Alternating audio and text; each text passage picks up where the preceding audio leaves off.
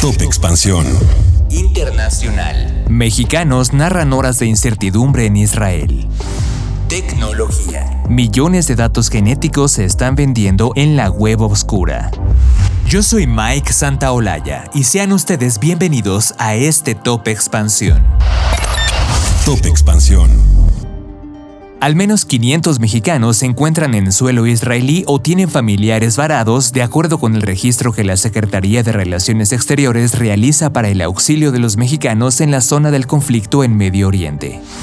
En medio de uno de los conflictos más grandes de Oriente Medio, varios ciudadanos mexicanos, entre ellos la selección tricolor de gimnasia rítmica, que viajó a Israel para su preparación rumbo a los Juegos Panamericanos del 2023 en Santiago de Chile, y varios turistas nacionales están en la incertidumbre y viven este conflicto. Las redes sociales se han vuelto el medio en el que algunos de estos ciudadanos mexicanos han compartido su sentir ante esta situación. Tal es el caso de la entrenadora de gimnasia Blahait Aguilar, quien acompañada de cinco gimnastas mexicanas publicó un video en donde informó que ella junto con las deportistas se encuentran bien pero asustadas ante esta situación. La entrenadora anunció que el equipo de gimnasia está próximo a salir en equipos separados y aprovechó para agradecer a la Secretaría de la Defensa Nacional, la Comisión Nacional del Deporte y la Federación Mexicana de Gimnasia por el apoyo y la comunicación. Mientras tanto, la actriz Greta Cervantes, quien vive en Israel desde hace dos años junto a su esposo Yarden Hassid, ha narrado también lo difícil que es la situación en este país en donde explicó que se ha refugiado en un cuarto de seguridad.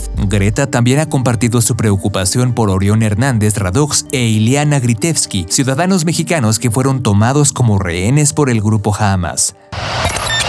Expansión. Los usuarios de la empresa de análisis genético 23andMe sufrieron una importante vulneración en sus sistemas, pues se confirmó que millones de datos de sus clientes están siendo vendidos en foros de la web oscura, algo que representa un gran problema, pues en esta plataforma se comparte información demasiado sensible.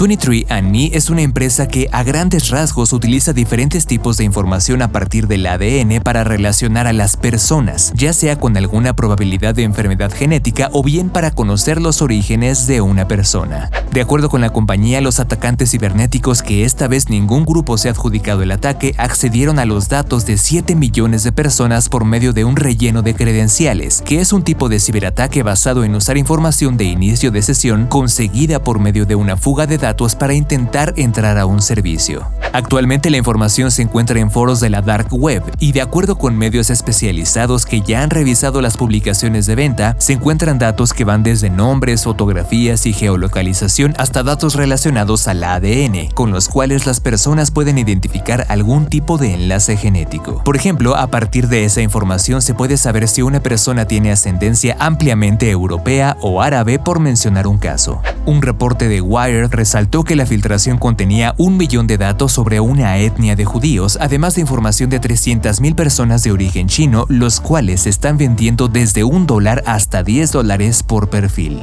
Finalmente, el biotecnólogo Daniel Pellicer publicó en X que este tipo de información es de suma relevancia para algunos sectores como el de la industria aseguradora, pues al dar pistas sobre una posible enfermedad podrían dejar de cubrir a pacientes que, aunque no estén enfermos, pueden desarrollar una. Top Expansión.